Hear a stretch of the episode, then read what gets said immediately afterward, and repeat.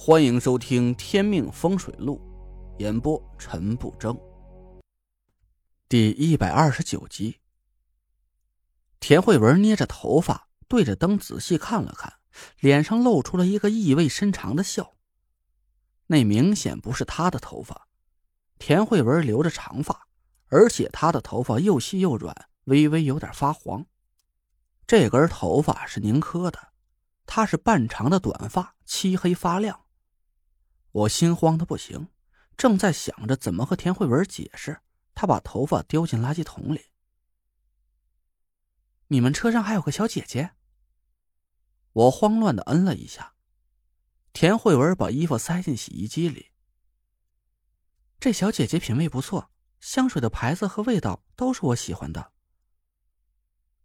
她的语气很自然，我反而不淡定了，猜不透她是什么意思。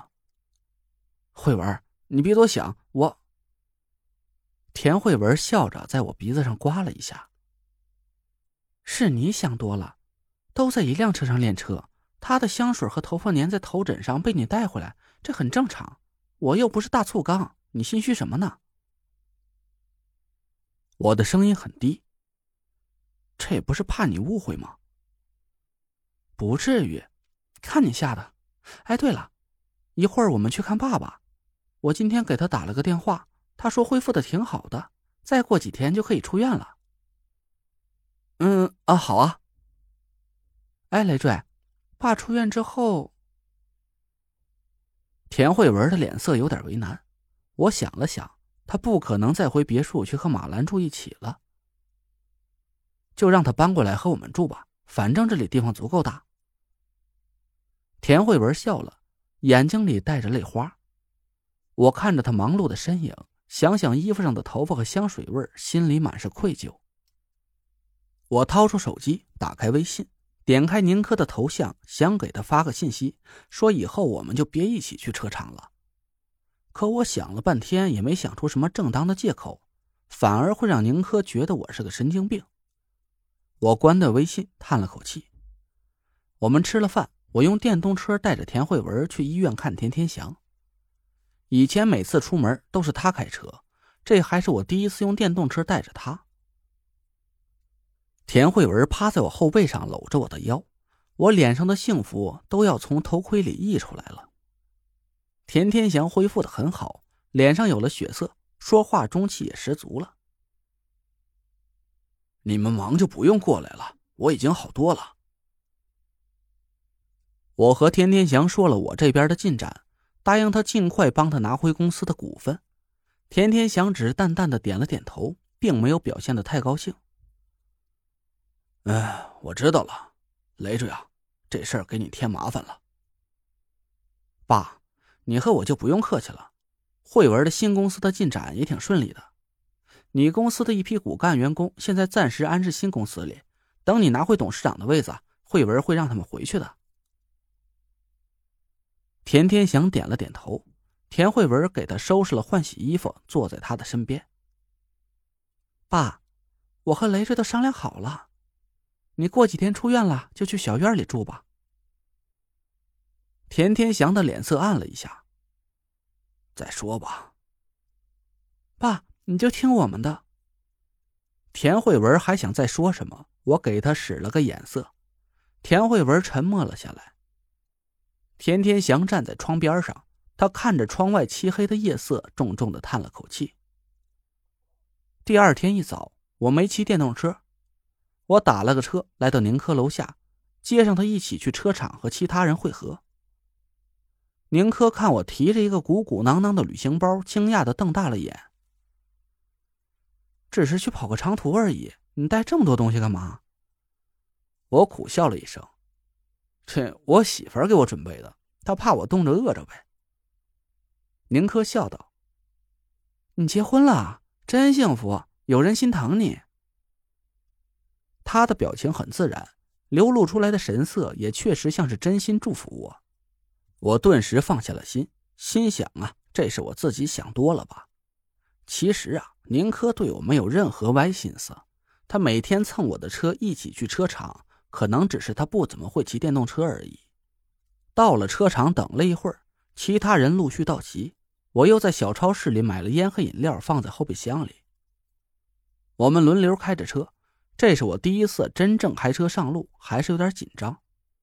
傅成坐在副驾驶上，口沫横飞的大吼着：“车头摆正，半离合，半离合！哎，对了嘛，车走顺了就加油，踩油门啊！你是怕它疼啊？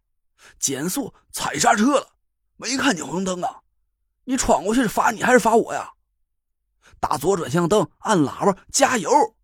你超不过去就减个档啊！没看见发动机转速的上不来了？靠！赶紧打火，别停在路中间！我教个猪都比你开的强。挨了二十多分钟的骂呀，我终于能慢慢掌握车子性能了。傅成的话终于少了起来，他靠在车窗边，悠闲的抽起了烟。半个小时之后，我靠边停下车，把驾驶室让给了宁珂。其实啊，我还是有点没开够，但是傅成说我第一次开车不能开得太久，不然会紧张过度，容易出问题。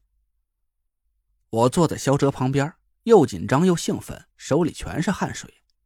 肖哲悄悄夸了我一句：“可以啊，陈哥，第一次开就这么好，不容易。”我抹了抹头上的汗，差远了。您看人家宁珂开的，都是这一次，差距咋这么大呢？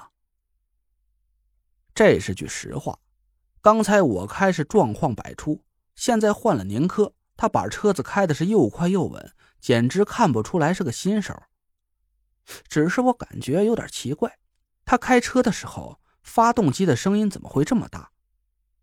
傅成转过头看着他，咧嘴一笑：“开的不错，就是有点小问题，这发动机转速都上三千了，该加档了。”宁珂连加两个档，哦，不太习惯。傅成吐了个烟圈，笑容更浓了。时间长就习惯了，有什么不懂的可以私下找我聊。